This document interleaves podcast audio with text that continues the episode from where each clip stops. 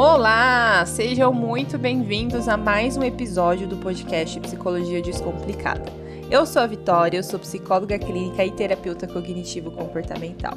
O tema do episódio de hoje é diferente do que a gente geralmente está acostumado a conversar aqui.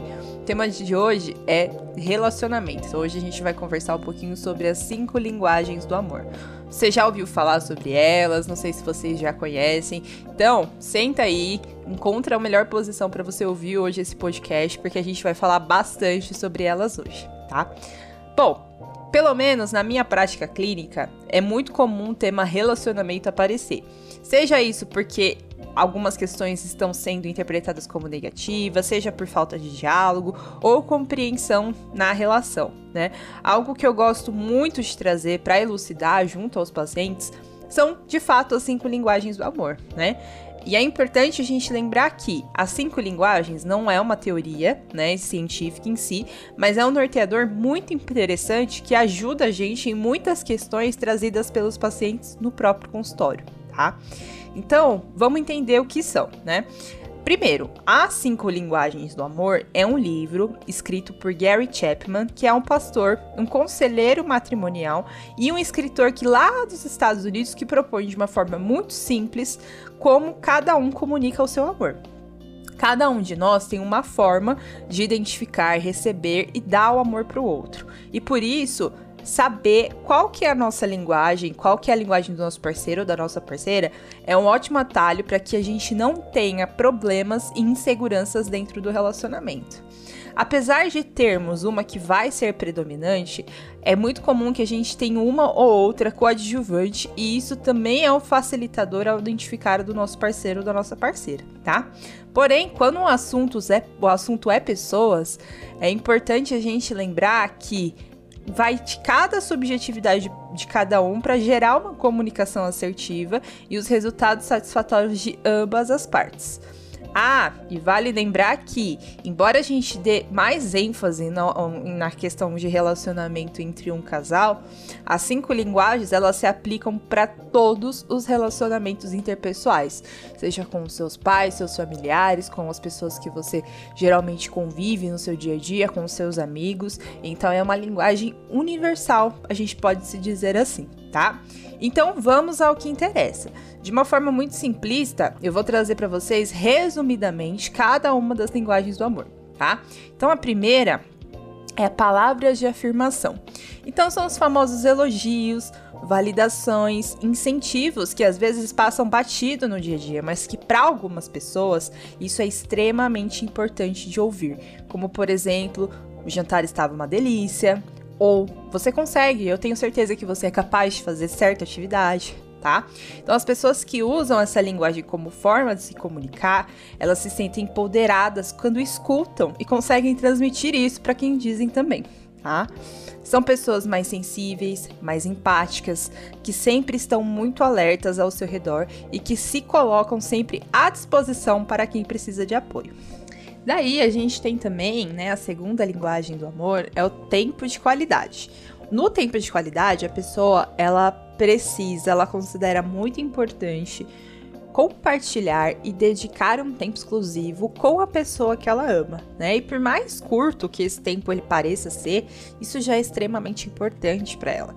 Então, sabe aquele casal que sempre tira um final de semana, um dia para maratonar uma série, ou assistir algum filme, ou então para fazer algum passeio, alguma viagem juntos?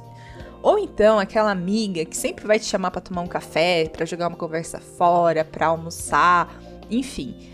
Provavelmente essas pessoas elas desejam estar com as outras ou estar com você intencionalmente e aproveitar esse tempo da melhor forma possível.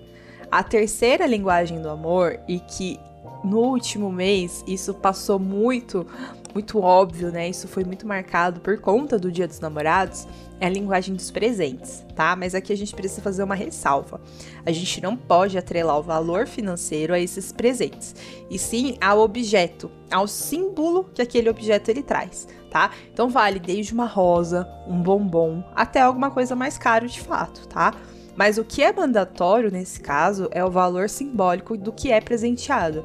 Uma vez que a, a ideia, né, a reação da pessoa é gratidão, surpresa, felicidade. Então, a intenção por detrás dessa linguagem é agradar. O presente é dado de coração, genuinamente, a fim de marcar aquela pessoa, a fim de deixar uma lembrança positiva sobre aquela pessoa, tá? No quarto, a gente tem, né, a quarta linguagem do amor, nós temos os gestos de serviços, né, que são sutis, mas bem importantes para quem se comunica através dela, tá? Então são pequenas ou grandes, né, de fato, demonstrações de carinho e afeto que fazem a diferença no dia a dia, como por exemplo, consertar alguma coisa que quebrou, realizar uma tarefa doméstica de forma espontânea, né? Levar algum lanche na hora que a pessoa tá numa reunião, levar uma xícara de café. É, esses atos, sabe? Esses atos que demonstram para a pessoa o quão importante ela é e para você e vice-versa. Então são pequenas coisas, gente. Pequenas demonstrações que são espontâneas, tá? Aqui a gente precisa ficar atento para que esses atos eles não sejam confundidos com gentileza, como algo mais trivial da rotina, tá? E por último, né, a quinta linguagem do amor, e não menos importante, né, nós temos o toque físico, que diz muito por si só. Né? Então são os beijos, os, os abraços, o andar de mãos dadas, as carícias e até os momentos de intimidade que o próprio casal compartilha. Então as pessoas que se comunicam através do toque podem sentir necessidade de sentir fisicamente de fato o amor que a outra pessoa tem por ela, né? E é através do toque que elas se sentem mais seguras. E é importante a gente fazer uma observação aqui, né? Existem muitas pessoas que não gostam do toque e que se relacionam com pessoas que precisam do toque, né? Então é importante sempre lembrar que a gente precisa respeitar o espaço do outro e não invadir para que isso não se torne uma coisa, uma situação desconfortável. Então é importante entender os limites da pessoa, reconhecer os limites e respeitá-los acima de tudo, tá?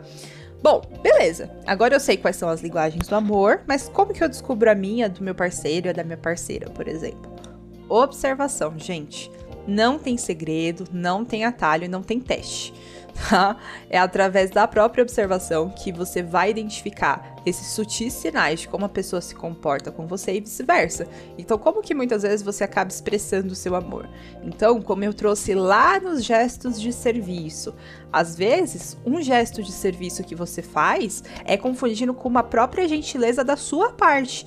Então, essa observação é importante para você reconhecer a sua linguagem do amor, identificar a sua linguagem do amor e conseguir cada vez mais explorar essa linguagem ao seu favor, né? Então, você provavelmente vai ouvir, né, ao ouvir cada uma dessas linguagens que a gente conversou aqui, que a gente falou aqui no podcast, você já deve ter identificado pelo menos uma, né? Qual que predomina, qual que você gosta de receber, pelo menos, né? Se você identificar isso, é por ela, é através dela que você se identifica também. Então, se você é uma pessoa que curte presentear as pessoas, independente do valor financeiro que tá atrelado, né? Seja por meio, sei lá, leve uma caixa de bombom para os meus amigos amigos no trabalho. Ah, no outro dia eu trouxe um bombom, passei na doceria e trouxe um bombom ali pro meu marido, pra minha esposa.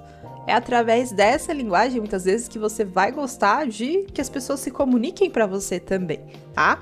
Então é observação. Então, vale lembrar que as cinco linguagens do amor, elas não são suporte para dar diagnóstico e não é uma teoria científica também, tá? É algo que vai nos ajudar tanto no autoconhecimento quanto no relacionamento a dois, com seu parceiro, com a sua parceira, ou até com seus amigos, com as pessoas que habitualmente você tem aí em relacionamentos interpessoais.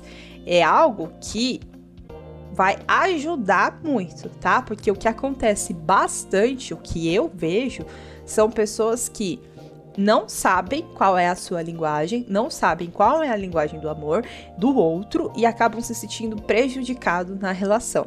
Então, quando você reconhece a do seu parceiro ou da sua parceira e começa a compreender, você consegue transmitir a sua de uma forma mais assertiva e fazer com que ele entenda a sua também, trazendo mais harmonia para o relacionamento, tá? Fora que a chave disso tudo, né? Se você tá sentindo alguma coisa fora do, do normal, é claro que saber sobre as linguagens do amor não vai ser solução de problema matrimonial nenhum, mas vai evitar que pequenos problemas se tornem aí uma snowball, né, uma bola de neve, e vai evitar também que pequenas brigas se tornem grandes brigas. Então, às vezes você pode se sentir injustiçado, se sentir prejudicado no relacionamento, quando na realidade falta apertar ali, ajustar algumas coisas. Então, a conversa, o diálogo sempre vai ser primordial no relacionamento, tá bom? Bom, esse foi mais um episódio do podcast Psicologia Descomplicada e eu espero que vocês tenham gostado bastante. Então vai lá no Instagram, conta pra mim qual que é a sua linguagem do amor e se você conseguiu identificar do seu parceiro ou da sua parceira. Um grande beijo para vocês e até o próximo episódio.